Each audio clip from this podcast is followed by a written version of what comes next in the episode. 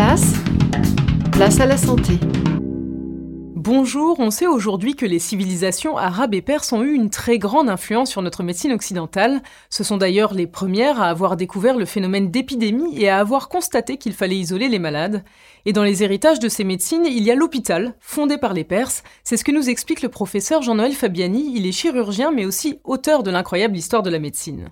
Les Perses, influencés par les médecins dits nestoriens, c'est-à-dire ceux qui sont venus en fait, qui sont venus de Grèce, ont créé l'hôpital.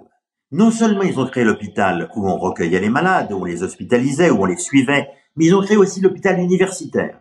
Il n'était pas possible, quand on était élève médecin, de ne pas passer par l'hôpital et d'être enseigné par ses maîtres. Donc l'hôpital, c'est vraiment une création de la médecine perse. L'ouvrage du professeur Fabiani est disponible aux éditions Les Arènes BD. Quant à nos chroniques, elles sont sur YouTube. À demain.